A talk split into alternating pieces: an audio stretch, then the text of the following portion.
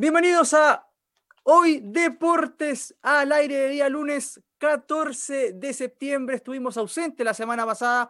Hoy volvemos al horario habitual eh, para repasar todo lo que tiene que ver con el deporte, ¿no es cierto? Y también con temas que son em, contingentes respecto a lo mismo, pero que eh, también tienen que ver con otro tipo de aristas que son también importantes de tratar em, el día de hoy, porque tiene que ver con con cosas muy, muy relevantes. Pero antes de aquello, decir que eh, nos encontramos en eh, un Chile que, por lo menos con cifras oficiales, como lo decimos siempre, eh, ya tiene cerca de o más de 16.000 muertes por el COVID-19. siempre decimos acá que hay que tirar las cifras que realmente son importantes y no, se, no dejarse llevar, como algunos controles por acá, que se dejan llevar por la voz oficial y que de cierta forma se comen el caramelo de Paula del personaje, sí, del, del, del, personaje este que, que, está en la moneda en este momento. Bueno, rápidamente quería saludar a, al Colorado. ¿Cómo estás, Color? ¿Todo bien? Todo bien, Jaime. Aquí con hartas ganas de comenzar el programa. Así es, porque hoy día tenemos una invitada de primer nivel. ¿ah? De Hablo lujo, de, de lujo. Sí, de lujo, de Viera Leighton. Ella es hincha militante de Universidad de Chile, miembro de la Asociación de Hinchas Azules y también eh, miembro de la comisión de género de la misma, ¿no es cierto?, Las Bullas. Así que nada, eh, Viera, te quiero agradecer por el contacto del día de hoy. Eh, nada, preguntarte cómo estás, cómo te encuentra esta pandemia. Eh, hola a todos y todas, muchas gracias primero que todo por la invitación. Estoy desde mi casa en Valparaíso, eh, llevamos mucho rato en cuarentena acá en la comuna de Valparaíso y eh, principalmente en la quinta región, Valparaíso y Viña del Mar, no tenemos para cuándo salir. Em, así que eso, estoy bien con harta pega, pero feliz de estar en este espacio y agradecer la invitación a este tremendo programa. Bacán, oye, qué bueno, ah, mira, Valparaíso, Santiago y Osorno, estamos ahí eh, interconectados a través prácticamente, no, bueno, no, por todo Chile, pero sí por lo menos de la zona centro hacia el sur, eh, gracias a la tecnología que nos da la chance de poder conversar todo este tipo de cosas.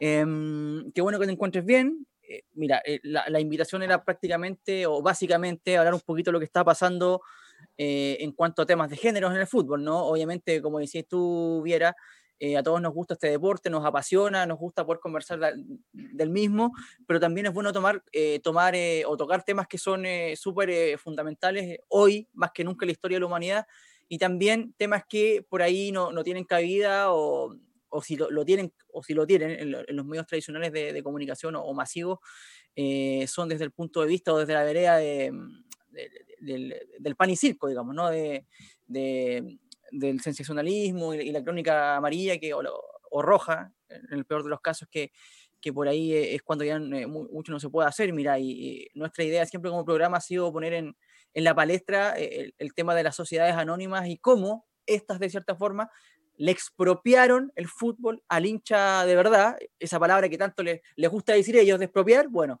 eh, esa es la realidad. Ellos les expropiaron de cierta forma la, la pasión a la gente, eh, donde el hincha eh, pasó a ser eh, prácticamente un, un, abonado, ¿no es cierto? Y el fanático del fútbol prácticamente un cliente. Entonces, de cierta forma, también se vivió una revolución, una revolución empresarial en todo lo que es el fútbol y seguramente en estos casos también influye aquello. lo primero que te quiero preguntar, Viera, para entrar en, en en, en, en, materia, digamos, eh, a propósito del caso de Leo Valencia y, y, y, Valeria Pérez, ¿no? Estas acusaciones que se han llevado a cabo por parte de, de su, a esta altura, ex mujer, eh, madre de tres hijos, creo, de, de Valencia. Eh, me gustaría tener una, una, una, aproximación en general de lo que pensáis tú respecto a esto, porque eh, si bien es cierto, Leo Valencia hoy juega en Colo Colo, el jugador este nació en, la, en los cadetes de la U, entonces también seguramente ¿Tienes que, algo que decir respecto a eso? Sí, mira, yo creo que hay dos cosas importantes que tomar del ejemplo de Leo Valencia, que sin duda no es el único jugador que ha claro. pasado por esto.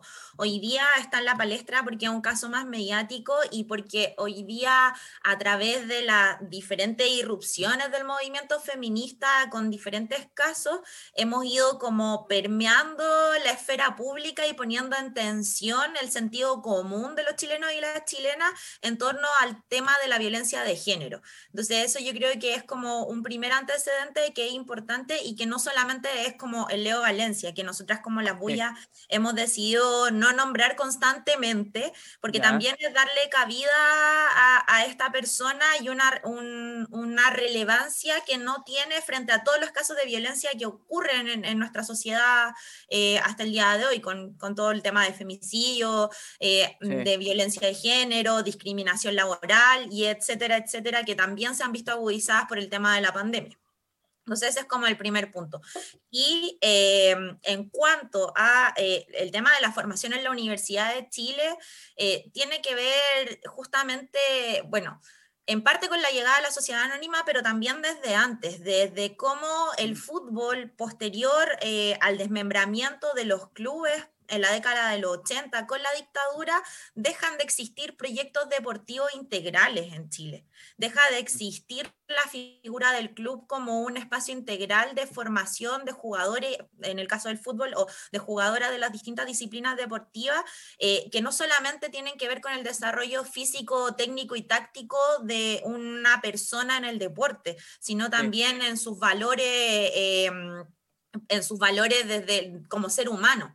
Entonces yo creo que ahí, eh, más que hacernos responsables desde la formación, es criticar en sí cómo en Chile, eh, en los últimos 30 años, que también es parte del estallido y del movimiento social en el que estamos ahora, cómo en Chile en los últimos 30 años, eh, a partir de la dictadura y de los consecuentes gobiernos de la concertación, la privatización de eh, todos los ámbitos de nuestra, de nuestra vida cotidiana eh, se han ido privatizando y han ido perdiendo el sentido, han ido perdiendo la humanidad, han ido perdiendo eh, el sentido de convivencia, el sentido de comunidad, el sentido de respeto, y eso también tiene que ver justamente con una sociedad profundamente patriarcal, donde el, el, individualismo está por sobre lo colectivo y está por sobre todo, todo lo que pueda construir una sociedad más sana en términos de relaciones entre, entre las personas.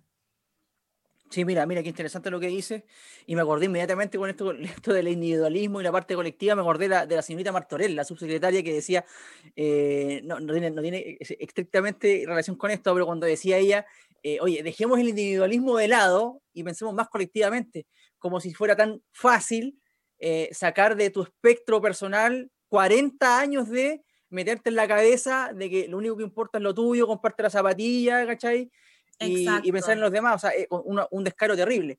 Ahora, eh, te hago la última antes de, pasar, de pasársela al, Colorado. Em, ¿Cómo afecta eso que decías al principio de tu, de tu, respuesta, Viera, el hecho de que de un tiempo a esta parte, por lo menos de, los 2000 hasta ahora, este proceso de sociedades anónimas en los clubes deportivos, o, que se hacen cargo de los ya extintos, por lo menos hasta ahora, por lo menos clubes deportivos, eh, han afectado el hecho de que este tipo de temas no tengan ningún tipo de protocolo, que este tipo de temas no eh, tengan ningún tipo de coto, si partimos de la base de que en el fondo los especuladores financieros hacen cargo de los clubes y lo que buscan ellos no son precisamente eh, formar íntegramente una persona, sino que hacer negocios con las mismas, ¿no? En este caso los futbolistas. ¿Cómo ha afectado tanto en ese sentido, crees tú? Sí, yo creo que afecta a todo nivel, no solamente en, la omisión a propósito de la violencia de género, sino que afecta a todo nivel y en particular a la violencia de género porque no hay una posición eh, política. Y aquí no hablo de una política partidista, sino de una posición política ética de cómo enfrentamos los casos de violencia dentro mm. del fútbol profesional, que es un ámbito del deporte y que es un ámbito que eh, en el fondo por estar privatizado se deja el libre albedrío de estos controladores. Entonces no hay una política que pública que permita mm. permear estos espacios y eh, en el fondo ir normando estas conductas. Y el caso como opuesto de esto lo tenemos hoy día en Argentina con ciertos clubes que han iniciado eh, el proceso, el camino de aceptar que existe eh, mm. el enfoque de género y que es necesario considerar una sociedad con un enfoque de género para prevenir para fiscalizar y para sancionar cuando ocurre la violencia de género. Y hoy día esa reflexión nosotros no la tenemos en la sociedad anónima y tampoco la tenemos a nivel gubernamental, a nivel de Estado, mm. ni mucho menos de gobierno. Entonces tenemos una ministra que sale el fin de semana emplazando a las barras para que se pronuncien sobre un tema que es de eh, conocimiento público, que debe hacerse cargo el Estado, que deben hacerse cargo los clubes como instituciones las cuales contratan a estos jugadores que están penados por violencia eh, de género en distintas medidas y emplazan a las barras. Entonces, ahí nosotros nos cuestionábamos o queríamos sacar una, una crítica diciendo, oye, pero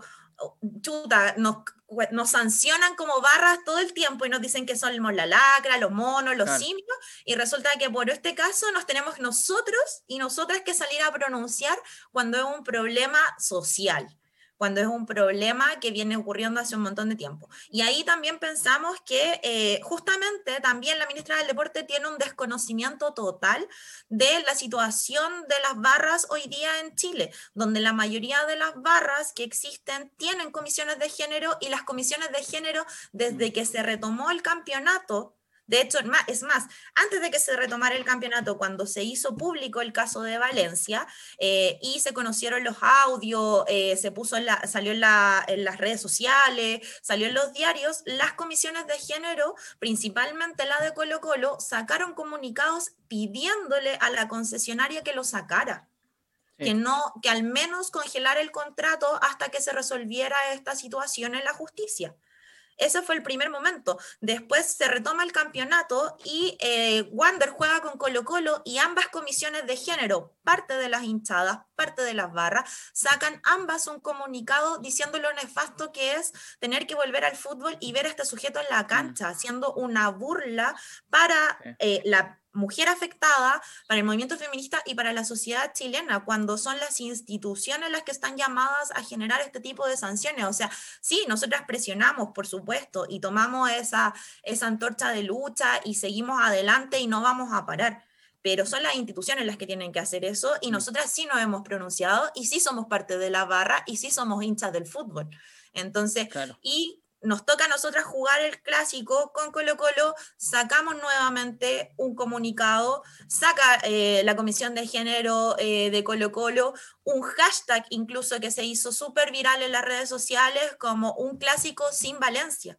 Entonces, eh, ¿cuál es el sentido de realidad que tiene la autoridad mm. en la materia deportiva? En este caso, ¿cuál es la responsabilidad que tiene la ministra del Ministerio de la Mujer y la Equidad de Género en esta situación y además tenemos por otro lado dos diputadas que presentan al NFP em, una idea de legislar para poder prohibir el contrato de estos jugadores. Y tenemos a la opinión pública por otro lado diciendo que es una medida arbitraria porque discrimina solamente a ese ámbito. Mm.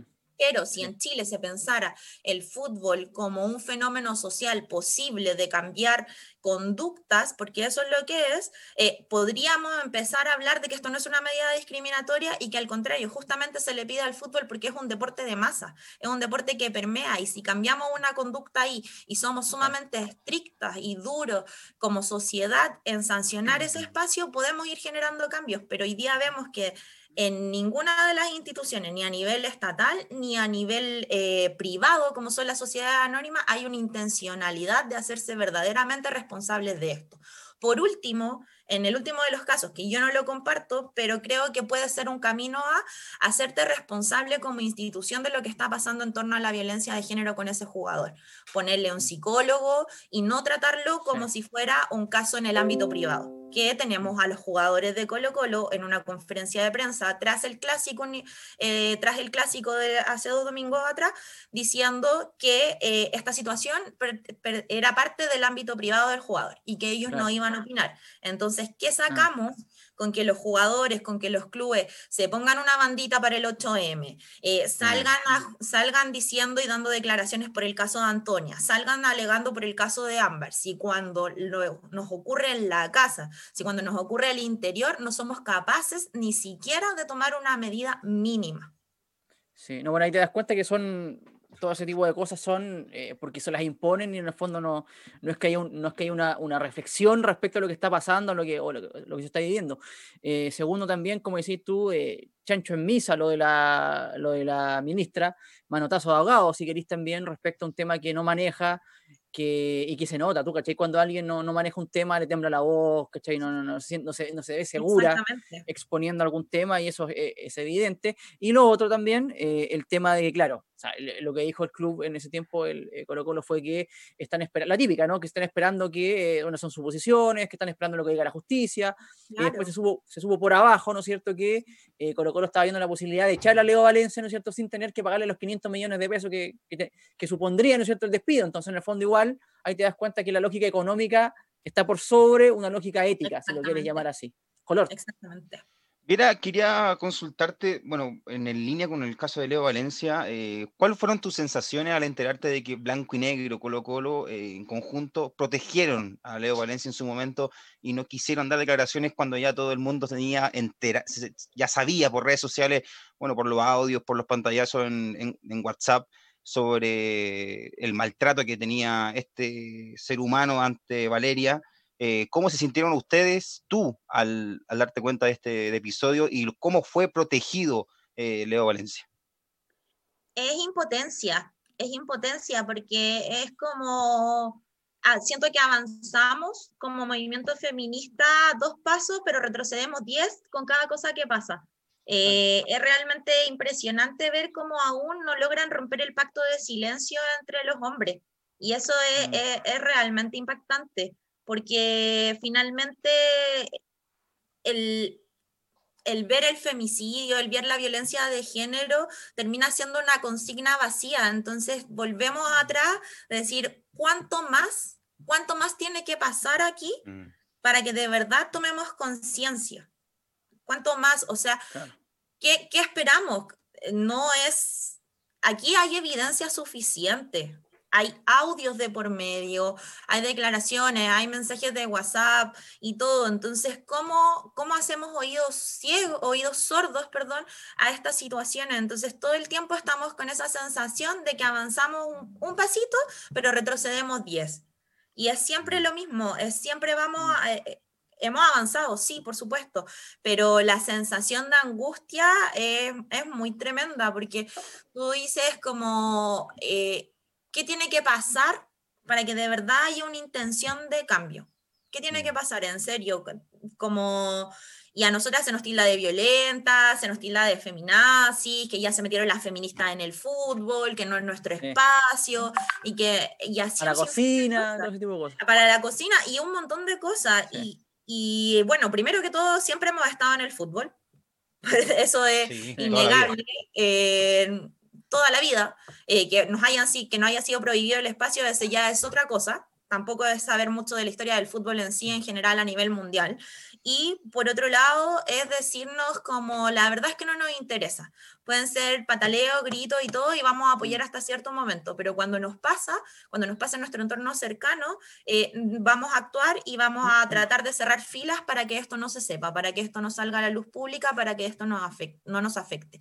Y eso también tiene que ver con lo económico, cómo se eh, devalúa el equipo en la bolsa con estos casos, por ejemplo, claro, o cómo, claro. eh, en el fondo lo que decías tú, Jaime, cómo eh, hacemos por debajo que este jugador salga sin que nos afecte económicamente. Entonces el argumento es que, bueno, la verdad es que no podemos hacer nada porque tenemos un contrato millonario del cual no estamos dispuestos a pagarlo, entonces sí estamos dispuestos mm. a bancarnos a un jugador que ha cometido violencia de género y que no es la primera vez porque tiene antecedentes sí. previos. Entonces ese es el, eso es lo más grave de toda la mm. situación que tiene antecedentes previos, entonces tampoco hay un cuestionamiento de qué es lo que yo quiero transmitir, y ahí volvemos al problema de la sociedad anónima y al vaciamiento claro. de la identidad de los clubes, qué es lo que yo quiero transmitir cuando contrato a un jugador, qué es lo que yo quiero poner en la cancha, qué es lo que yo quiero que represente mi equipo en la cancha. Y me imagino que nadie quiere que en su equipo, eh, al menos de las mujeres, nadie quiere a un mm. maltratador, a un, un machito sí. violento en su equipo.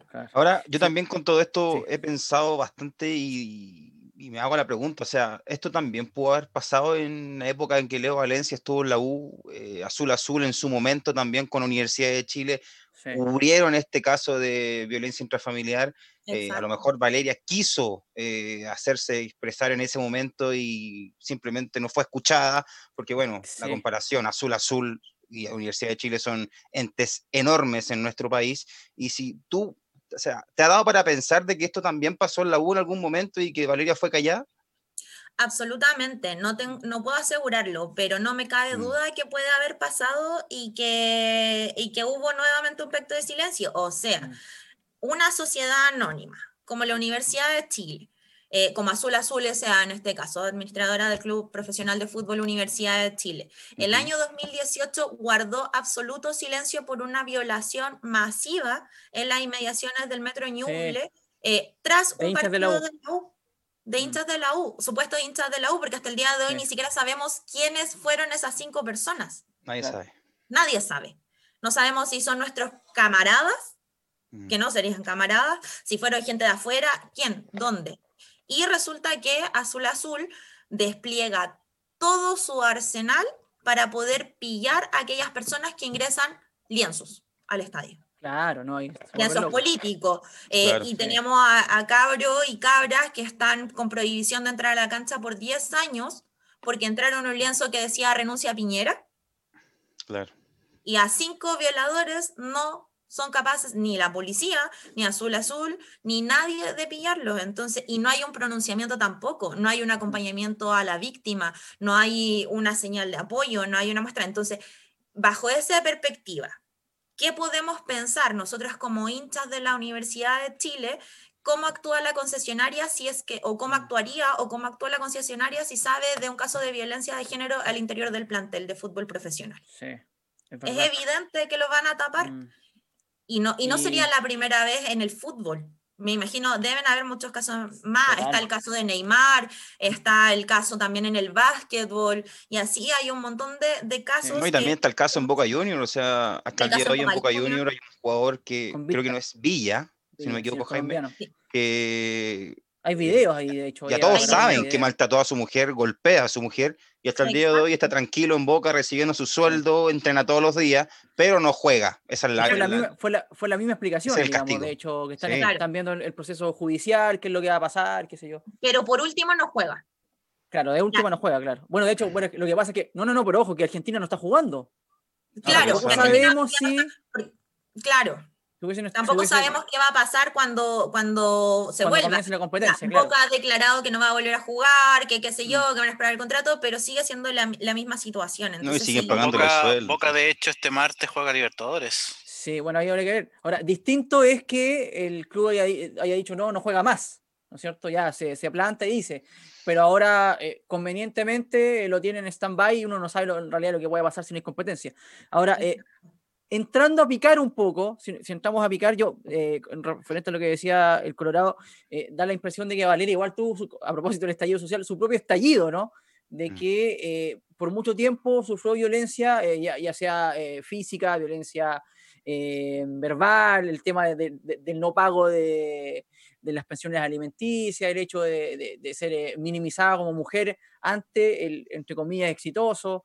y seguramente lo, dice ahora, pero lo sufrió, lo siempre.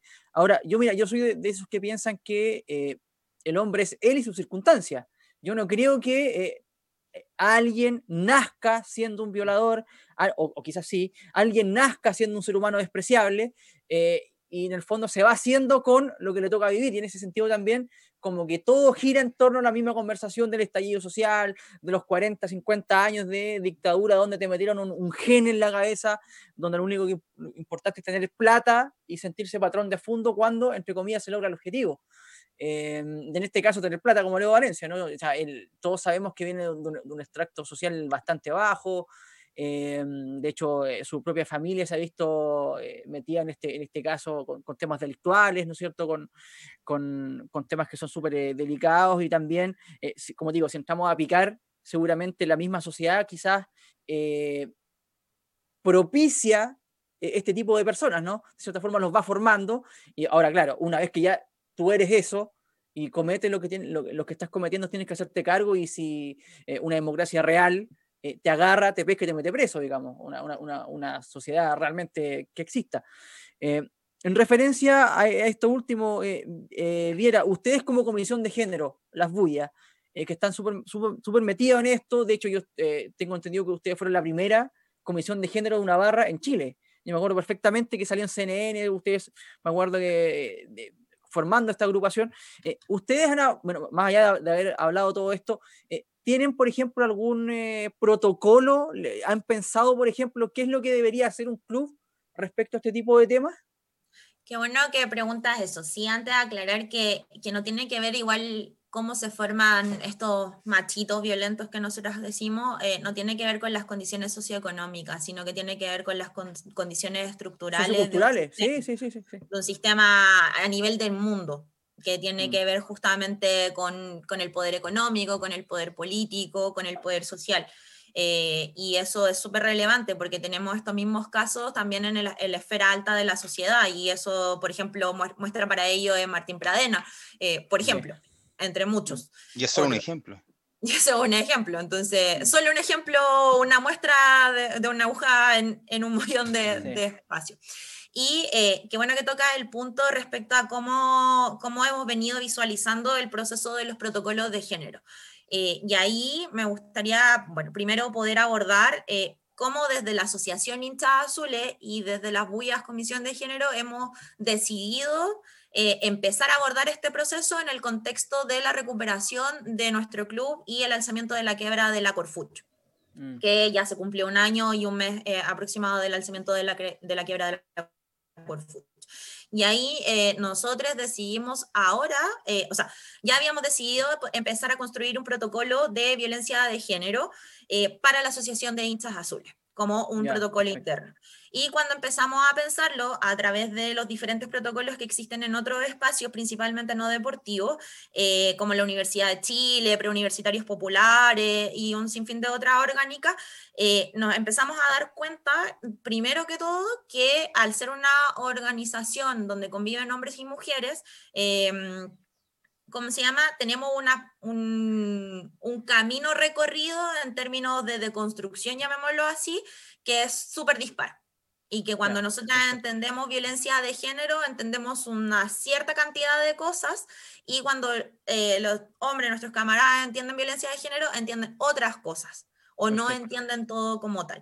Mm. Entonces, eh, esa era como la primera piedra de tope dado que eh, necesitamos generar un organismo que sancione esto y que ejecute efectivamente el protocolo y que acoja estas denuncias. Entonces, ¿cómo vamos a conformar ese organismo, eh, por ejemplo, de manera paritaria, si no estamos todos formados a lo menos en un piso básico común? Claro. Por ejemplo.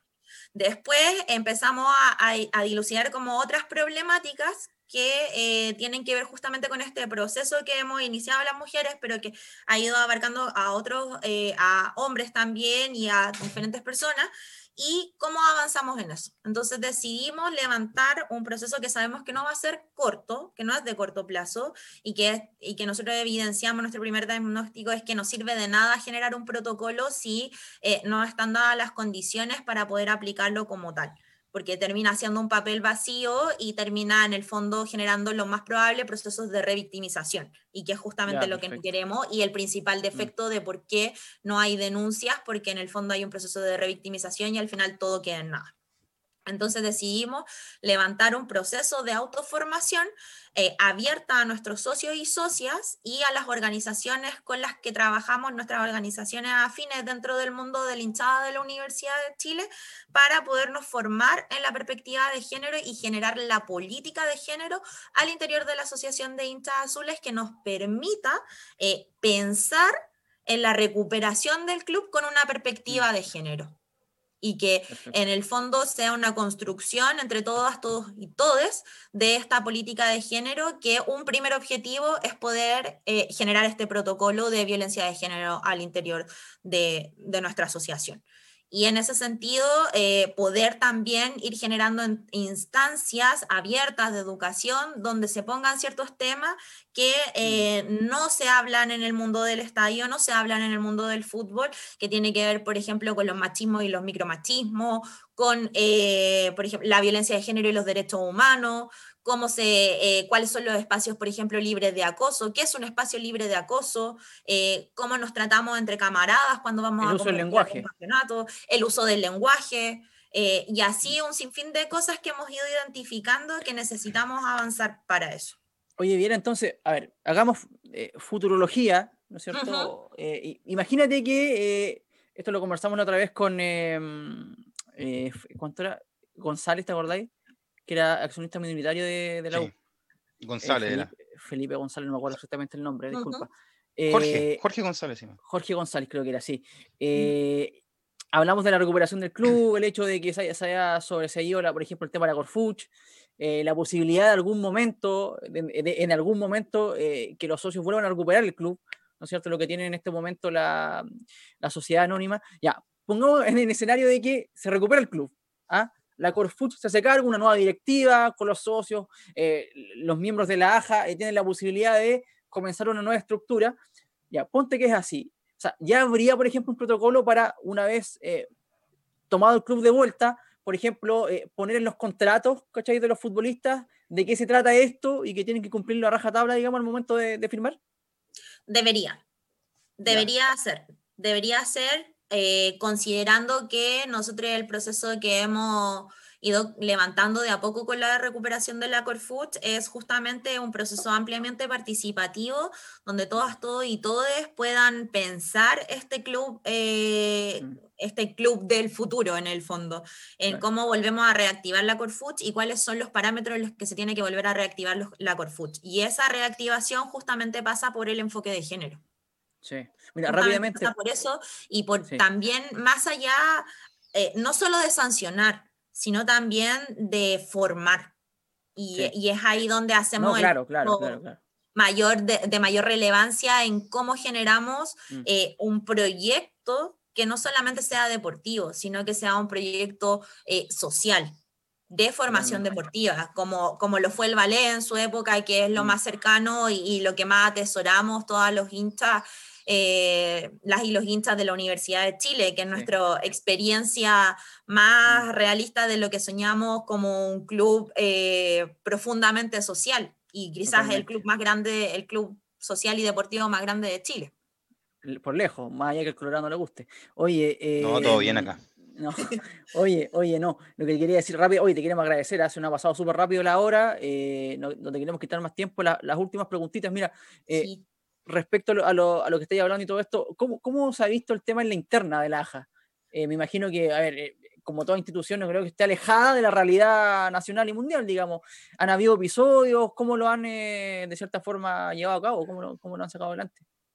Uy, qué difícil pregunta. Sí, sí, hemos, bueno, estamos expuestos y expuestas constantemente, trabajamos en un, en un espacio profundamente machista y mm. tenemos, eh, bueno, han, han, pasado casos adentro eh, de violencia de género y que lo hemos sabido resolver y que las personas afortunadamente han terminado saliendo del espacio por una decisión colectiva. Eh, y también nos toca como organización siempre tener definiciones em, en cuanto a lo que pasa a nivel de la hinchada, de, los cánticos justamente, de publicaciones que, que, terminan siendo tremendamente nefastas y que van en contra eh, justamente de, todo lo que hemos planteado en este programa, de lo que planteamos las bullas, eh, como parte de la Asociación Hinchas Azules, y eso evidentemente tensiona, pero mm. también justamente nos ha llevado a procesos de reflexión entendiendo, como lo decía antes, que, que cuando uno decide enfrentar y trabajar el enfoque de género y una perspectiva feminista, es un camino sumamente difícil y que no es un, no es un camino eh, de, de, poco tramo. No es que de un Claro. día para otro yo me levanté y decimos ya todos somos Es que feministas y súper bacán no y dale. No es así. No es Sí. así y que, y que justamente esa es nuestra crítica, por ejemplo, a las políticas de gobierno y al Mm. protocolo, a esta aplicación de la ley donde todo el deporte, eh, tanto amateur como profesional, tiene que tener un protocolo de, eh, de violencia de género para poder aplicar. Y ahí es cuando nosotros decimos, ya, pero esto no es papel, no, no, es, un, Mm. no es un papel muerto. Como, No es solamente burocracia. no es solamente burocracia, no es que yo genere la ley y listo. Mm. Entonces, ¿qué- mi- nuestra pregunta siempre es, por ejemplo, ¿qué hacen los clubes eh, amateur? Por ejemplo, en un cerro de Valparaíso, donde la dirigencia son puros adultos. Y hombre, feriante. Eh, Yo, yo- eh, estoy en un club, en un club acá que son todos del mercado y yo me crié Y con eso que- de chico. Imagínate y- como las Y cosas que tienen una y rama que he visto. femenina, claro, y tienen una rama femenina como, o ni siquiera, incluso en las ramas inferiores, con niños y niñas. No, eh, ¿Cómo van a enfrentar un caso de violencia de género si ni siquiera, ni siquiera No. reconocen que existe la violencia de género? Entonces, eh, ¿cómo, cómo en el fondo? Está bien, sí, pero la falencia es tremenda. Por ejemplo, dentro de ese mismo protocolo ni siquiera está ceñido a las bases del el protocolo de Belén du Pará que tiene que ver con la erradicación de la violencia hacia las mujeres, niñas y adolescentes. Entonces, mm, tiene todas esas cosas eh, a nosotros nos han permitido, como justamente las situaciones que hemos tenido que pasar al interior de la asociación de hinchas azules, que han sido súper dolorosas, porque es gente cercana con la que con- tú construiste un espacio político, de trabajo social, de trabajo económico, de todo, eh, Mm. tienes, que, tienes que apartarla, pero en el fondo eh, nos ha permitido eh, ponernos en el... En, en la construcción de verdad o en la intención de construir de verdad una política de género que nos sirva para poder enfrentar estos casos y que yo creo que nunca van a terminar de ser dolorosos, sí, pero sí, sí que puedan efectivamente eh, poder contener de mucha mejor manera y proteger a las víctimas. Porque eh, el sistema, lamentablemente, en Chile y, y en el mundo en general, eh, aún no genera las condiciones para no volver a revictimizar. Sí, es que sabes lo que pasa es que es súper difícil cuando eh, desde, por ejemplo, un gobierno en este caso, eh, no hay políticas claras y el que en el fondo, el que manda todo esto, que es el presidente, que más allá de las leyes que, que, que impulse o no, o las leyes que él patrocine o no, eh, en el fondo es un ser humano despreciable, digamos, eh, desde todo punto de vista. Y, y- y, claro, y tripa seca, y el ejemplo que da es nefasto todo el tiempo. Entonces es muy difícil también que después, y, y mira, yo eh, soy socio de la AJA, eh, a a pesar de que últimamente no he podido participar mucho, y es una autocrítica también, entonces un- tú te das cuenta que también, por ejemplo, ahí eh, llega mucha gente que es muy variopinta. Entonces, eh, cuando hay eh, una asociación que intenta eh, ser eh, democrática y abarcar muchas miradas, también se genera disenso, como decías tú, y es súper complicado poder encauzar. Imagínate con este tipo de casos también, donde cada uno llega con un bagaje cultural distinto o similar y que también chocan y no permite avanzar rápidamente. Digo que sería bueno tener a, alguien que mande esto y que realmente tenga una mirada transversal para poder avanzar rápidamente, porque los ejemplos son importantes, me parece. Ahora, vamos a...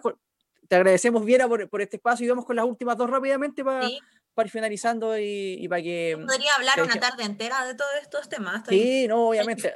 Ha pasado súper rápido, súper rápido.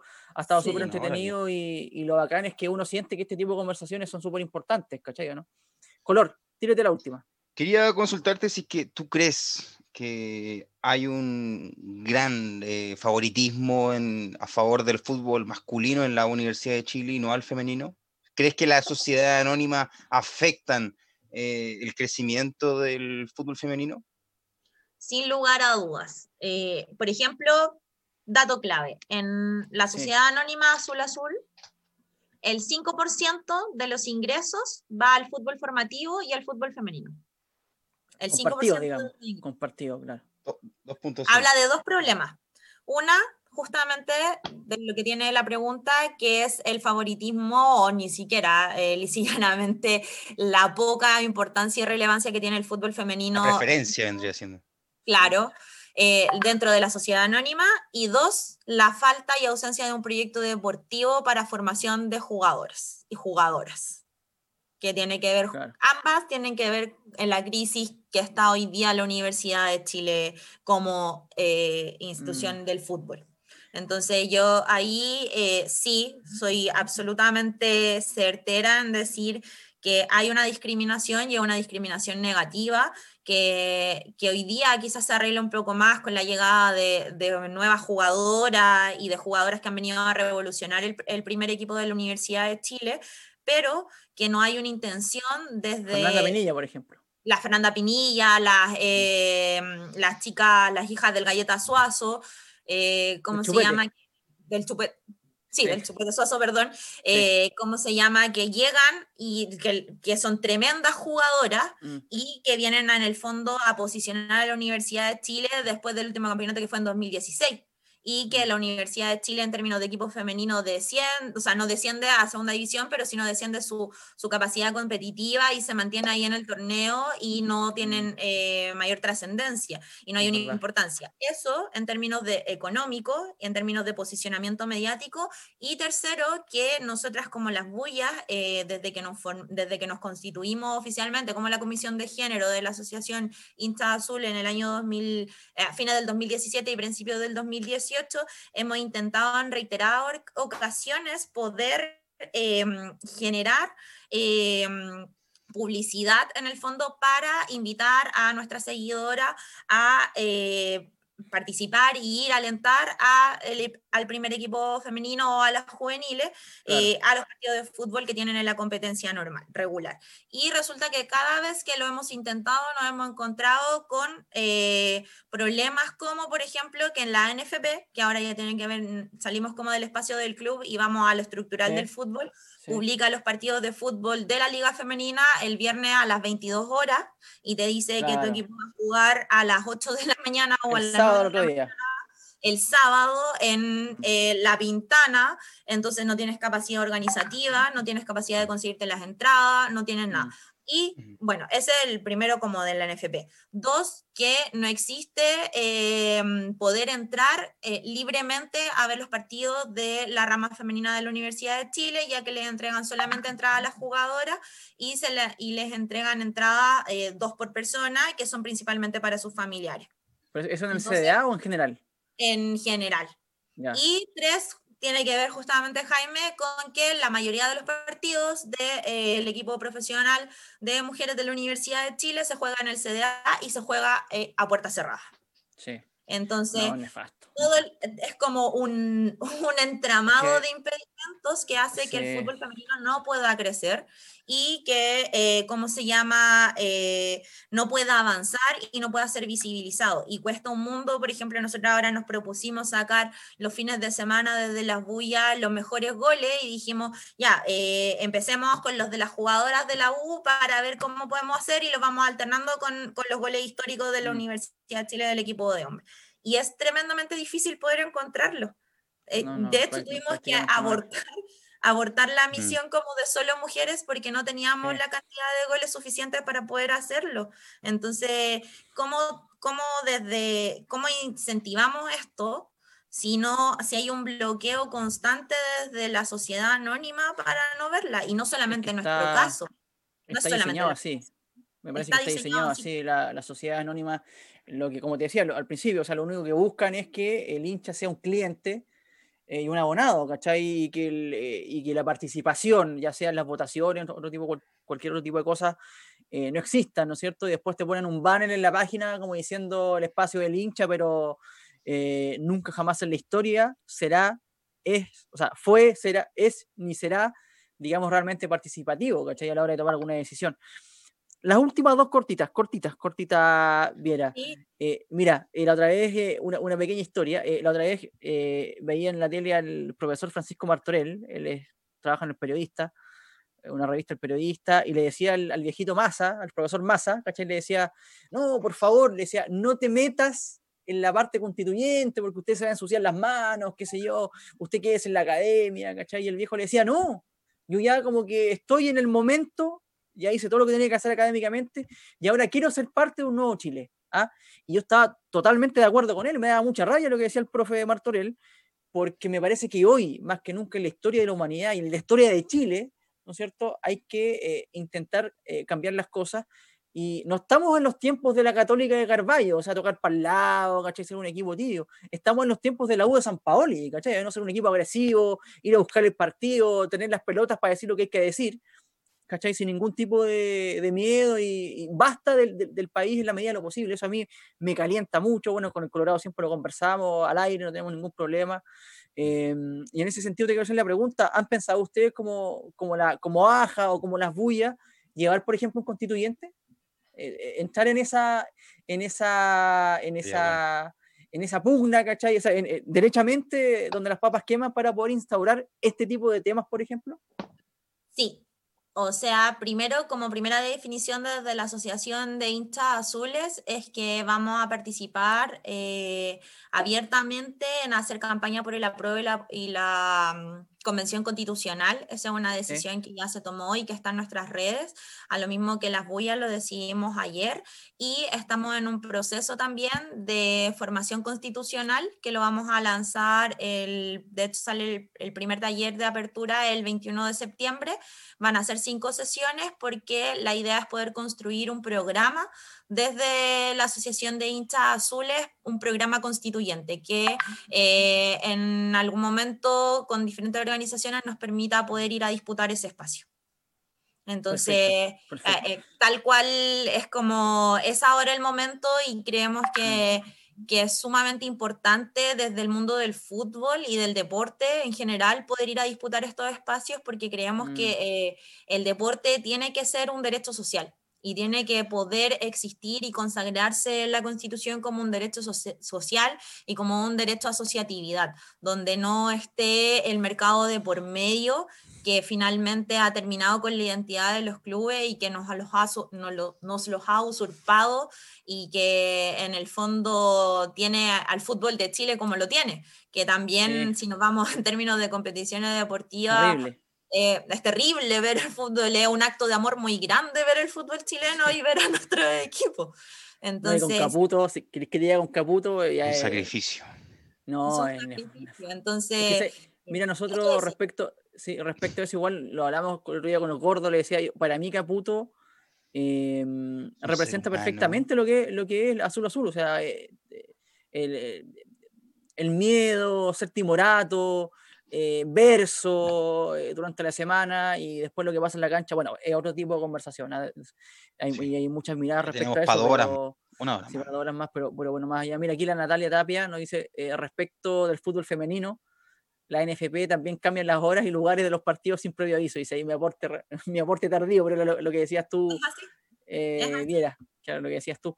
Ahora sí, la última. Esta es una pregunta personal eh, Viera Leighton. Ella es eh, hincha militante de la Universidad de Chile, miembro de la Asociación de Hinchas Azules y también de la Comisión de Género Las Bullas de, la misma agrupación. Viera, em, ¿cómo te imaginas el rol de la mujer en el Chile del post-proceso constituyente? Es decir, viene ahora el apruebo y el rechazo, luego esperamos todos, obviamente, eh, no sé si es Colorado, ¿ah? que, que, gane la prueba, que gane la, convención. No, porque te de Colo Colo con Tatita Pinochet y todo eso. Oye, eh, andáis con el sticker del, del rechazo, Oye, eh, post el tema eh, apruebo y rechazo, post elección de constituyente y post votación de la nueva constitución. ¿Cómo te imaginas tú el rol de la mujer, o cómo te gustaría que sea el rol de la mujer, ¿cachai? En este corto, mediano plazo en este, todos esperamos nuevo Chile, ¿no? O un Chile mucho más empoderado de, lo que pasa en, el mismo, ¿cachai? Me gustaría que pudiéramos disputar todos los espacios públicos. Creo que esa es nuestra principal tarea como feministas, es poder llegar eh, a todos los espacios públicos y poder llegar a disputar y a distribuir de mejor manera el poder. Yo creo que es ahí, ese, ese es como me gustaría el nuevo Chile, donde cada mm. una de las mujeres en sus diferentes ámbitos tenga voz, tenga voto, pueda tener opinión, eh, pueda ser considerada su opinión y no ser amedrentada ni bajar, ni tener que estar constantemente probando que es eh, una súper experta en un tema para poder hablarlo.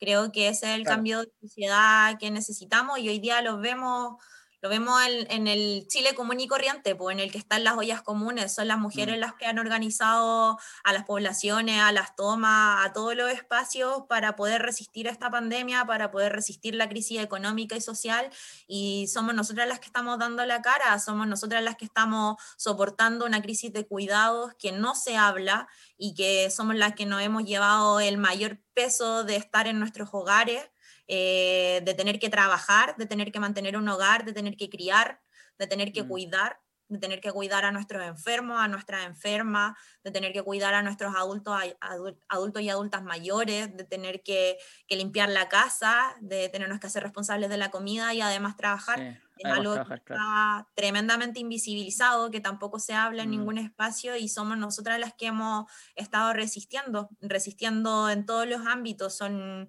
las mujeres de Modatima, son las mujeres de Ucamau, son, son las mujeres de las comisiones de género las que finalmente han terminado poniendo los temas en la palestra de diferentes perspectivas. Nosotras la ponemos como por ejemplo diciendo que ya no podemos cantar más de como lo cantábamos en los 90, donde todos decíamos monja, zorra y madre.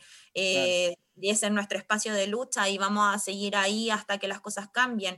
Eh, las mujeres de Ucamao tienen la lucha por la vivienda digna, donde la mayoría de los subsidios que se piden en Chile, em, de los subsidios solidarios y todo, tienen cara de mujer. Tienen efectivamente cara de mujer. Las que más solicitan subsidios en Chile son las mujeres. Eh, en el caso del agua, las más afectadas son las mujeres. Mm. porque ellas son las que llevan los cuidados de su casa y ven que sus hijos no pueden tener una buena alimentación como corresponde, o son las que eh, ven que sus hijos se están enfermando porque no pueden acceder al agua o porque el agua está contaminada. Mm. Entonces, creo que nosotras tenemos mucho que decir. Tenemos eh, nuestra lucha, no solamente es en un espacio de la violencia, sino que también es para poder redistribuir el poder. Y redistribuir el poder implica más democracia Implica una democracia profunda donde todos y todas y todos puedan expresarse y no haya, no haya una segregación socioeconómica, porque también eso pasa. También eso pasa y, son las mujeres de elite o son las mujeres letradas las que pueden llegar a puestos de mm, poder y finalmente tienen que ver justamente con este sistema patriarcal y eso hace que, que también nuestra lucha como feminista incomode al poder político y al poder económico, mm. porque hoy día venimos a decir que no es necesario estar preparadas académicamente porque nosotras vivimos la vida cotidianamente y porque nosotras sabemos de lo que estamos hablando y no sabemos de lo que estamos hablando porque lo hemos estudiado, sino porque lo vivimos todos los días de nuestra vida. Mira, y en base a eso se me ocurre la última, ahora sí que la última. Te juro que la última. Tenía esperanza en el hombre chileno, ¿no? Porque al final del día, eh, las mujeres, ustedes pueden hacer mucha campaña, hablar muchas cosas, ¿cachai? Y yo, por supuesto, que, que, estoy totalmente de acuerdo contigo cuando decís que más allá de que lo hayan estudiado o no, y también lo viven, ¿cachai? ¿no? Pero también viven el proceso del hombre. Eh, es muy difícil poder de repente romper con cánones que vienen de cuando te criaste, ¿cachai? ¿no? y lo viviste, ¿cachai? Todo el tiempo viviste. Mm. Y cada uno tiene su, tiene, su propio estallido social, pero hay mucha gente que, que no. Entonces, ¿cómo lo ves tú? ¿Hay confianza? ¿Estamos bien? ¿Estamos mal? ¿Avanzando mucho? ¿Avanzando poco? ¿Hay mañana? Ya.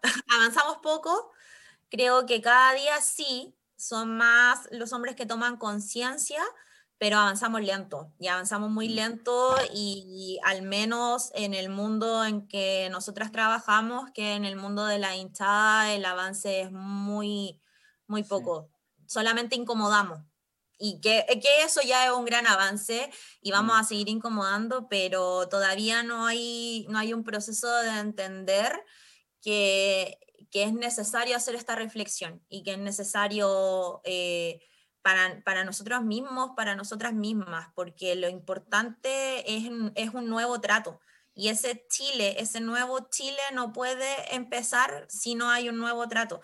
Y ahí yo creo que, que el principal avance que pueden tener los hombres es dejar de encubrir. El día que dejen de encubrir, que deje de haber, de existir entre los hombres el pacto de silencio.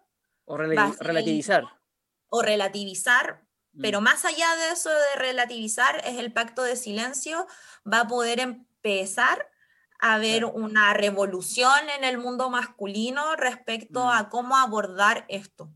Y no voy a negar, existe muchos amigos y todo que están en un proceso de construcción y que evidentemente apoyan, aportan y todo.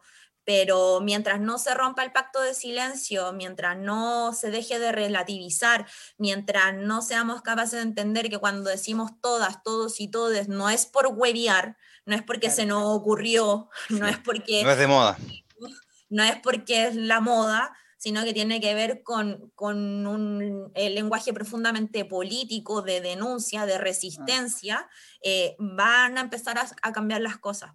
Entonces, Sí. eh, es ahí, yo creo que es como todavía están al debe los hombres en ese sentido, en poder, en, en, en generar esas reflexiones. Y eso tiene que ver justamente también con esta sociedad patri- patriarcal que le ha dicho a los Mm. hombres constantemente que ellos no pueden tener emociones, que no pueden tener sentimientos, que tienen que ser duros, que tienen que ser de tal manera y tiene que ver justamente con los roles de género que asume el patriarcado.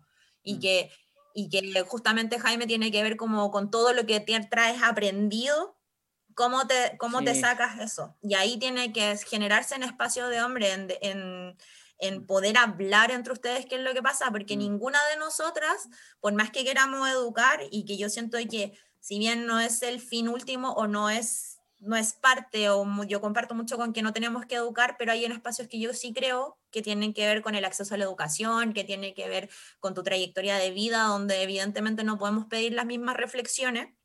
Eh, Mm. Tiene que ver justamente con, con cuestionarse y con empezar a mostrar, no desde la imposición, sino por eso nosotros también hacemos un trabajo de formación en el espacio que, no- que, que estamos insertas, porque entendemos que no todas las personas tienen el mismo acceso y que también el- la reflexión, lamentablemente, en esta sociedad patriarcal y capitalista, tiene que ver con un problema de acceso y un problema económico. También, sí, y es nefasto el hecho de, de como dices tú, el, el hecho de, de ser como el, el, el que la lleva, ¿cachai? Todo el tiempo, el, fuerte, el que no puede llorar, ¿cachai? El que no tiene la capacidad de reflexionar porque de cierta forma es un blando. Eso también Ujú. tiene, tiene referencia con la dictadura de la consecuencia, o sea, hoy en día hay que ser consecuencia, consecuencia, cuando uno también puede cambiar de idea, o sea, o, o ca- o cambiar de forma de ver las cosas en base a la experiencia que les va tocando, o sea, eh, me parece que eso también tiene, tiene relación con, con eso del, del machito, ¿cachai? De que, ah, no, que te las traigo Peter, ¿cachai? Yo, yo soy de una línea, ¿cachai? Y no, o sea, no se trata, no se trata tampoco de andar todo el tiempo tipo Lavín, po, weón, ¿cachai? Que es pinochetista un día y el otro día socialdemócrata, cuando todo el mundo sabe que eso no es así. Pero sí, si hay una, hay una reflexión profunda, uno puede tener un cambio de, de percepción respecto a la vida y, se- y seguramente muchas veces esas cosas pasan cuando precisamente te ocurren a ti, en la interna o con algún familiar, ahí recién tú como que, oh, con, con un choque muy fuerte te das cuenta, ¿cachai? ¿o no? Entonces es difícil tener la reflexión diaria de, de poder eh, eh, dejar de lado ciertos cánones que nos van atrasando, ¿cachai? Y que no nos permiten en definitiva avanzar. Pero bueno, nosotros por lo menos desde acá, eh, con este espacio, esperamos, ¿cachai? Eh, por lo menos abrirlo para tener estas charlas y, y contribuir con eso, ¿cachai? Y, nada, por lo menos ya el primer paso se, da, se está dando, y me parece que conversarlo ya es un tremendo, un, tremendo aliciente. Ojalá alguna vez lo- los medios de comunicación más masivos, la televisión o, las radios que tienen más tiraje, tuviesen las pelotas de, poner este tipo de, de, temas, porque al final eh, siempre la búsqueda, y, a mí me- me pasa cuando voy a cubrir la U, por ejemplo, en este caso, que, que ni siquiera hablan de fútbol, eh, es siempre el, es siempre el, ¿cómo se dice? El, el, el hueveo, ¿no es cierto? El Es hueveo como y el comidillo. Sí, el, el comidillo, comidillo. entonces no, na- na- no avanza ni, ni los temas de género, ni, tam- ni tampoco, ni tampoco avanza el- los temas futbolísticos para, en este caso también, como decís tú, educar quizás también a un pueblo más futbolero, que ni siquiera eso está, digamos. Por ejemplo. Es difícil, Yo sí. también comparto eso, siempre soy muy crítica de los programas deportivos, de hecho, a pesar de que me gusta mucho el fútbol, veo muy poco programa deportivo porque Mm. es como la farándula del fútbol, en ningún programa no. tiene el análisis de la jugada, No, con- algo serio, eh, mira, este jugador ocupa esta técnica, estamos jugando con un 4-4-2 de esta manera, viene Claro, de la de este... debería de- jugar de esta otra forma, oye, este jugador no, no, no existe, no, no, no, es no muy hay un diálogo de fútbol. y aparte que hablan solamente de Colo Colo, ¿no, Colorado? Colo Colo, Colo Colo, El favorito. ¿Ah? Oh, claro. el favorito, oye, guarda que... Sí, pues. Guarda que, la, guarda que el, el fantasmita está apareciendo, gordo, guarda, que ahí, no la- Ayer ganó, ayer ganó Everton. Se lo agradecemos a los. Oye, Viera, te quiero agradecer por, eh, por el contacto de directamente Viera Leighton desde Valparaíso, miembro de la AJA, de la Comisión de Género de las Bullas de la misma asociación, hincha militante de la U. Nada, eh, agradecerte por el espacio, por el tiempo y por, por tu opinión que ha sido muy certera y ha sido muy entretenido tenerte con nosotros el día de hoy. Muchas gracias a ustedes por invitarme y por poder abrir este programa también a los temas de género. Se agradece siempre, son tan poquitos los espacios donde se puede hablar en el mundo del fútbol del tema de género que de verdad yo creo que también esto es, es un avance en poder, poder, en poder tocar estas temáticas en espacios así. Así que Mm. muchas gracias. Feliz con la invitación. Vale, oye, ya tenéis ya la, inv- la invitación está abierta, cualquier cosa que, Muchas que, gracias. que quieran comunicar o hablar y vamos a estar siempre pendientes de aquello porque nos interesa. Por eso, por eso te llamamos, ¿cachai? No, Súper, muchas Eh, gracias y de realidad. verdad fue un muy buen programa. ya, bacán. Gracias. Oye, M&M nos quiere matar. Eh, estuvimos más de una hora hablando, así que nada, vamos a una pausa y volvemos al toque. Volvemos 14 con 47 y el Colorado se le cayó la bombacha al Colorado. ¿ah? Obviamente no lo va a decir al aire, sí, gordo. Oye, pero estuvo buena la conversación, ¿ah? Sí, me gustó bastante. ¿Te gustó? Sí, aparte que se hizo muy rápido el, el tiemp- el tiempo. No, sí me gustó. Sí, súper rápido, súper rápido. Oye, a ver, intentemos a- abarcar eh, otro tipo de deporte porque sí, prácticamente porque se nos se, fue todo se nos consumió el tiempo. Las 8.000 personas que nos ven. eh, sí estuvo bueno, estuvo bueno. Mucha demanda. estuvo. ¿Cómo estáis picante, gordo? Se apaga, se apaga el aire y erí, erí, bueno, Stefan Kramer, weón, pero al aire un tierno. Oye, a ver, ¿qué pasó con Carbacho, gordo? Estuvimos meses hablando, no, Nico Carbacho va a ser el primer chileno en la NBA. No, yo no lo, eh, lo decía yo. Yo lo di. Yo, lo daba por hecho. Yo lo daba No, por yo, hecho. yo- y yo confiaba en ti, oye, no sé, el gordo lo dice porque sabe, bo, ¿no? Oye, No, confiaste en los refuerzos de la U, confiaste, confiaste muchas veces. gordo, se fue a Bulgaria a jugar la Europa Cup, que es el, ter- el tercer no, no, campeonato de Europa la- no, más importante. te corrijo. Carbacho, eh, bueno, como ya la gente se puede haber enterado en redes sociales o no, se fue a jugar a Bulgaria. al Hermano, vos dijiste que el loco iba a la NBA. Sportist. El loco está, el, el- el tipo iba a ir al draft. Eh, también conversó con Cooperativa en marzo de este año diciendo que estaba difícil en- entrar a, a este año al draft, pero la, la fe estaba intacta. O sea, se esperaba por lo menos que en la ceremonia fuera elegido, ¿no? Pero tomó esta decisión eh, de Es que irse ni a siquiera a fue- Bulgaria. Ni siquiera fue a la ceremonia, viejo. O sea, eso es lo increíble. No, de sino- última, vaya al draft y hay que ahí fuera. Pero ni siquiera, ni siquiera lo intentó, es Bueno, pero como- ponte que el caso tiene, eh, eh, eh, Carbacho tiene otro plan, que a lo mejor en jugar un, un cuantos de años en, en- en Europa y para ahí después irse a, a jugar a la NBA. No sé qué tan efectivo será eso, pero va a tener competencia y va a tener ruedo. O sea, jugar en Europa, eh, una liga que es, no es NBA, es FIBA, que es mucho más técnica, eh, son mucho más precisos en los cobros, son más exigentes, si se podría decir, con el reglamento, pero va a jugar la Eurocup, que es como la Champions en la Europa. Conca Champions. No, el tercer campeonato de importancia. No, es, es el, está como el, el equipo de él es en el top 3 de, de Bulgaria. Ah, va a jugar la. Champions.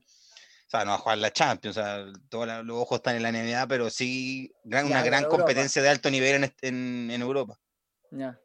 Oye, Olor, pero ¿A ti qué te parece? Porque no... Me, que me parece, porque yo, no fuera huevo, yo, te- yo, te yo confiaba en ti. Ah, no, que tú ya que los rebotes. Ahora, ahora, ahora yo tampoco soy representante de- del hombre. pues, Pero parecía yo, yo me, yo me fijo en los números, veo la Pero po, participación.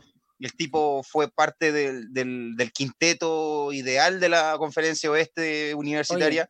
Pero mira, pero si da eso- eso, no. Claro, por eso yo, yo, me, eh, yo me tomaba de lo que decías tú, que, que tenía números extraordinarios, que había batido récord en el college norteamericano, que había superado en rebotes a Shaquille O'Neal, pues, Shaquille O'Neal es una bestia. Ahora, eh, y yo te lo comentábamos en la, el fin de semana, ¿no será que, a propósito que viste que ya, eh, gracias a ti, Colorado, estoy viendo NBA ahora, ¿cachai? Como expandiendo mi, mi, mi gusto deportivo y claro, viene Lukaku, bueno, el Lukaku mayor, eh, El LeBron mejor. James, po, weón. Sí. una bestia, cero técnica, cero sutileza, pasa, lo, lo- weón, los demás rebotan, weón. Seis buenas acá, luego pum, adentro. Una bestia, un, un- un Lukaku, weón. Un Lukaku. Eh, ¿No será que eh, Yo te preguntaba, ¿tú viste alguna vez jugar a Carpacho? No. Por ahí eh, no tiene ninguna chance en cuanto al ritmo, weón. A lo O sea, mejor puede ser, puede ser eso, a lo mejor. Puede ser que a lo mejor. Una bestia de dos fue bien- metros. fue, fue bien aconsejado. Porque mide dos metros once. O sea, tiene Claro, con porque- qué, hermano. No es que mida metro noventa y diga yo, ok, Sí. el tipo es perseverante, eh, Claro. entrenó el doble. Colorado, Eh, porque uno ve a estos, a estos de la NBA que se Sí. mueven como gacelas y son todos de, tipos de dos metros y que pesan 150 lo- kilos. Andan por ahí con- con- conmigo. Pero, Estoy, estoy para la NBA, gordo. claro, está ahí de pelota. Voy de pelota a la neve. No, pero yo pensaba Pero- que. pero puede que haya ido por ahí o no, el hecho de que no tiene ritmo de competencia para estar en la NBA. Pues, o sea, depende de lo que él, lo que él haya pensado, de cómo, cómo lo han Sí. aconsejado. Porque si llegó a lo mejor el representante y le dijo, oye, a lo mejor eh, no, no, no estáis para el ritmo, pero tengo una oferta en Bulgaria. Bueno, y arrancó.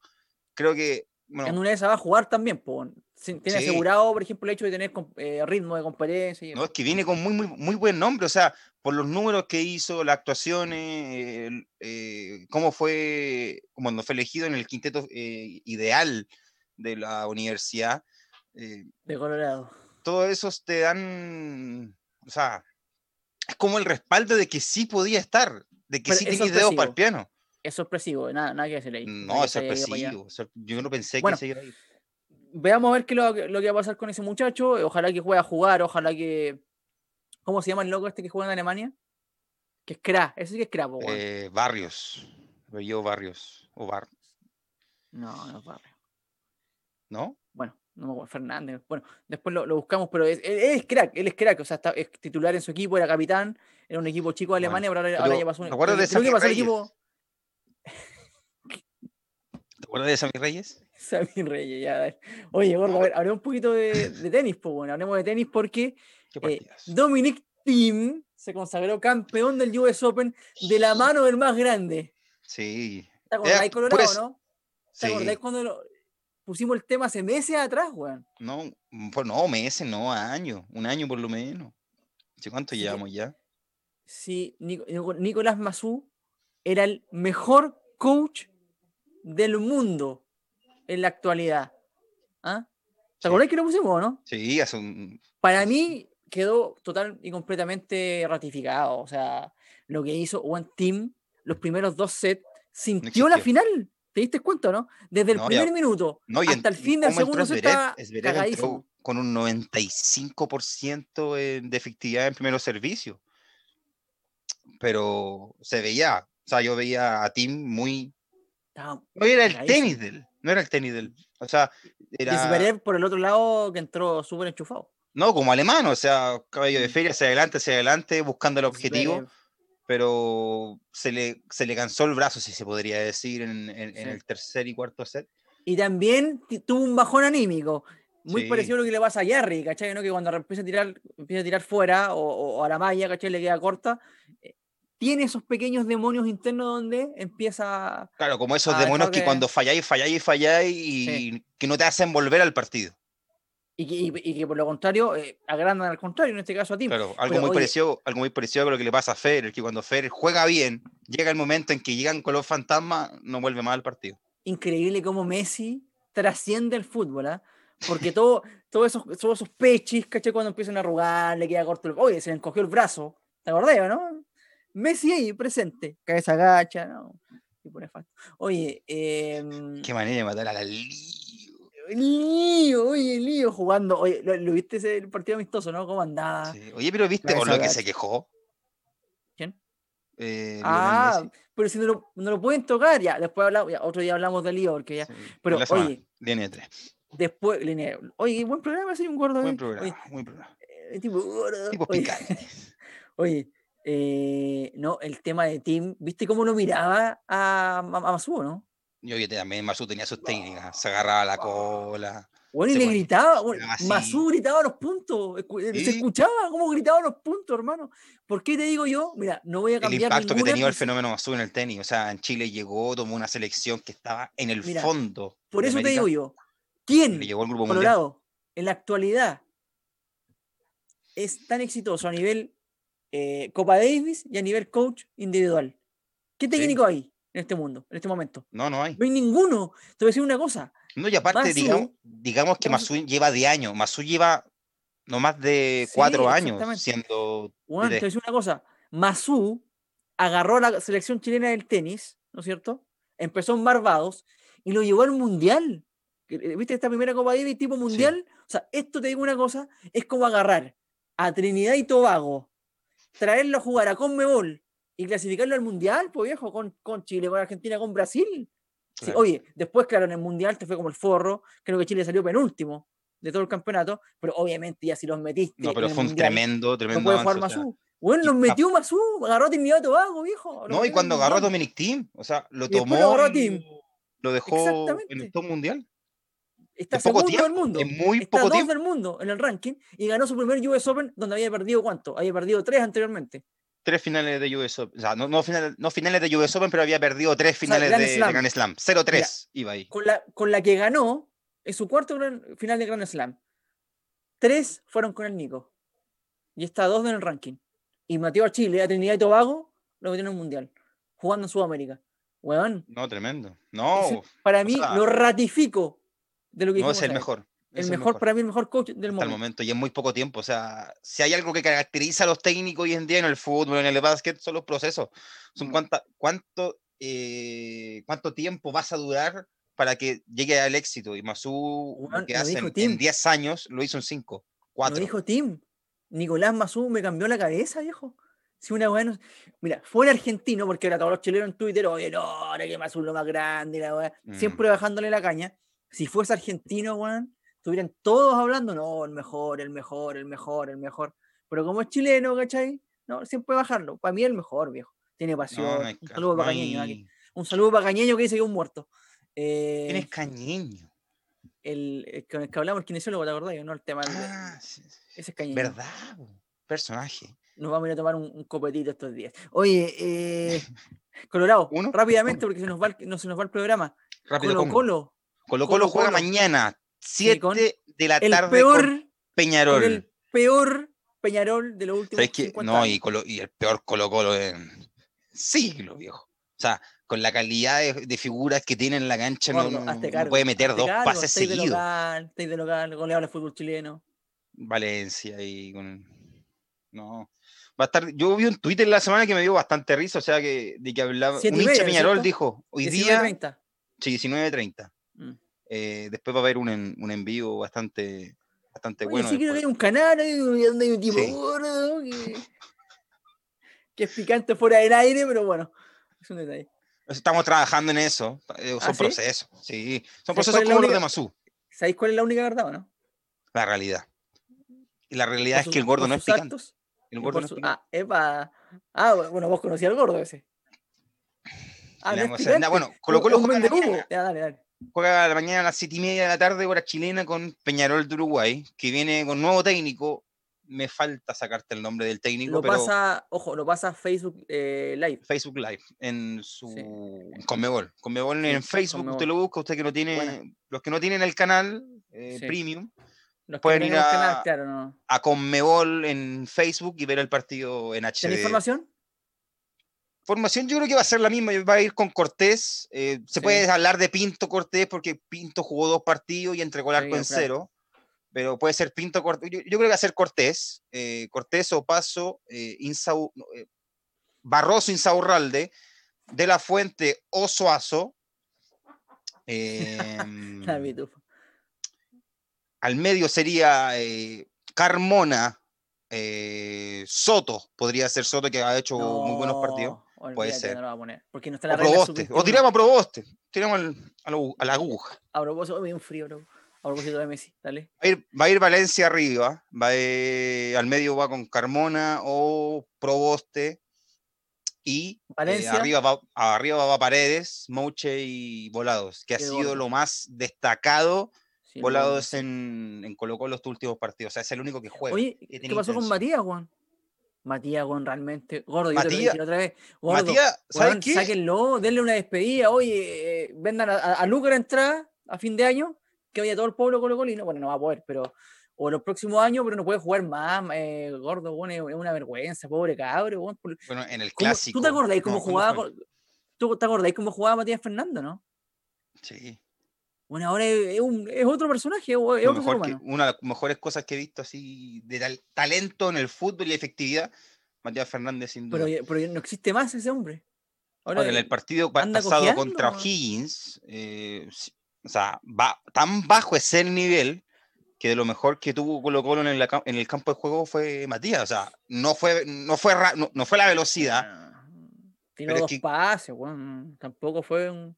Desapareció, no, Pero es que si comparáis con el resto de tipos que no están jugando bien, tenéis que sacar de lo más malo lo mejor. sí. No, tení- no podéis verlo por goles porque no se hacen goles. No podéis verlo por las habilitaciones porque no hay. Son por pequeños pequeños episodios de partido. sí. Puede que mañana va a, estar, va, va a ser parte de, de la banca sin duda y va a ser alternativa para Gualberto Jara que le quedan poco, poco tiempo a, a Gualberto en Colo Colo. Eh, se sigue negociando por Gustavo Quintero, por más de que se niegue, de que no, no hay Ojo ningún contacto. Lazarte, Lazarte, ¿eh? A mí me gusta la Sarte. más conocido como Ensarte, guarda con eso. En una de esas... Uy, la U, Oye, y la U juega ahora. Eso te iba a en- decir, la U una juega hora más, en a las una hora más a las 4 de la tarde en el Estadio del Teniente contra Cobresal. Difícil partido, Cobresal La U que, bastante bien. la U que no encontró más estadio acá en Santiago y se tuvo que ir a, a jugar de local a Rancagua. Y ojo, Bueno, era que un que público no influye mucho. digo una cosa, eh, el partido con Iquique la semana pasada, Encontró Eh, una gente alternativa a la U. Encontró una ¿Ah? alternativa. Espinosa. Espinosa la entró. gente, se, la gente se queda con el resultado, pero si no es por, nuevamente por Montillo. Imagínate, sacan a Montillo. Fue un partido muy parecido al de Palestino. Muy parecido. Primer tiempo, Palestino jugó muy mal. eh, no tuvo la capacidad de asociación que, tiene siempre lo, que tienen siempre los equipos de, de, de Basay. eh, individualmente se notó el parón, que les afectó el parón. Y en el segundo tiempo, obviamente, se, se vieron mejor y al final te empataron un partido con pelotazo. O sea, no Mm. fue el gran palestino. En este caso fue muy parecido. Y Quique Ahora, primer y en tiempo el segundo dejó- tiempo la tuvo. dejó solo a Montillo el, el- el primer lapso. Montillo hizo de las suyas, ¿no es cierto? Como decís tú, con un Espinosa que, que te da un, por lo menos te, te afirma un poco el medio campo, le pone un poco más de, de presencia. No, deja fuera Eh, Cornejo. Cor- Las Corto. dos jugadas de Montillo, las dos jugadas de Montillo, definió bien la Ribey. no, eh, extraordinario pase de Montillo para por Guerra. Blandi. muerto Blandi. Eh, pero el segundo tiempo, nuevamente, el equipo no tuvo posesión de pelota, nuevamente fue actor de reparto en la cancha, nuevamente eh, tuvo pocas chances de poder hacerse del partido como para no sufrir tanto. ¿ah? Obviamente, Caputo vendiendo humo, vendiendo humo, gritando. Después el Azul Azul le hace un video donde sale gritando, vociferando y mirando a la barra. Un vende humo, viejo. ¿ah? Pero si hubiese tenido, por ejemplo, eh, Iquique, un jugador que marque la diferencia. Si hubiese estado, por ejemplo, Donoso para los 90 minutos, otro Uh, gallo hubiese cantado. Esa fue la gran duda. eh, ¿Por qué, no- por qué Sí. no del principio nuevo? no estaba bien físicamente, se notó cuando entró que estaba bastante. Bastante bueno, siempre ha sido un jugador pesado, ¿cachai? Pero no estaba para los 90 minutos. Ahora, Cobresal es otra cosa. Cañete, este. ¿Cómo se llama el muchacho este? Eh, el delantero.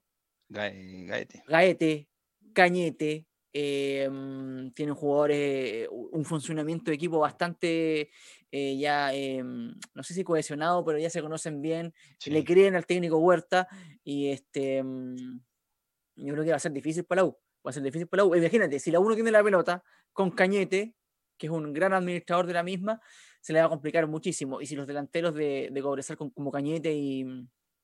Ah, se me fue el nombre. Gaete. Eh, no, no, el 9. Uh, se me fue el nombre.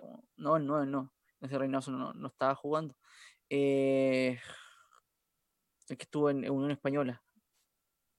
En, eh, estuvo también en Everton. Se me fue. Bueno, si están finos el día de hoy el equipo nortino, me parece que la U le va a costar mucho.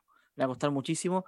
Eh, y recordemos que si hay alguien que pueda amagar a Católica, a pesar de que juega muy mal, es precisamente la U. Lo mismo con Unión Española que juega, em, que juega más La Católica adelante. está bastante paso mucho más adelante que, que varios, Sí, encuentro yo. Totalmente. totalmente. Ya, ya, ya sacó siete puntos. Varas, no, el. Varas, Varas. Sebastián Vara. Sebastián Varas, sí, Sebastián Varas que, que hizo un golazo, hizo un golazo el fin de semana. Eh, es complicado, es difícil y vamos a ver si la U lo puede sacar adelante. Yo lo, lo veo, lo veo difícil, lo veo complicado. Partido chivo para, el, para Caputo y, y su venta de humo. Color, Dime. ¿algo más en el Quintero? Eh, bueno, decir a la ¿Algún gente que el día en la mañana todos amanecieron con la derrota de Garini en primera ronda en el Master 1000 de, de Roma. Doble refiero 6-4 con contra el croata Borna Koric. Trinidad y Tobago, a eso me refiero.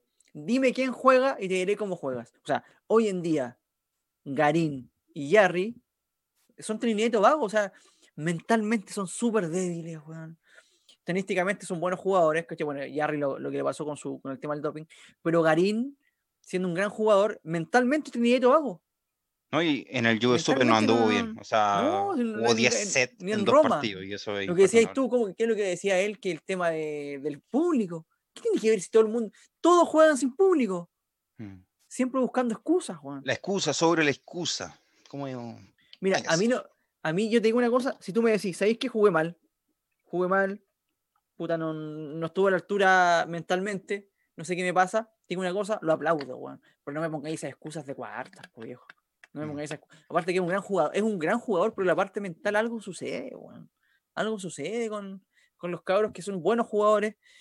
Pero en la hora de los que hubo, viste, El- la derrota con, con Suecia, ¿ya te acordáis? Con los dos morenos que eran hermanos, malísimo. Los tenían ahí para ganar y Bueno, vamos a ver cómo le dan Roland Garros, que es su, su Mm. superficie eh, favorita, si se podría decir, que es donde ha, ha sacado mejores resultados.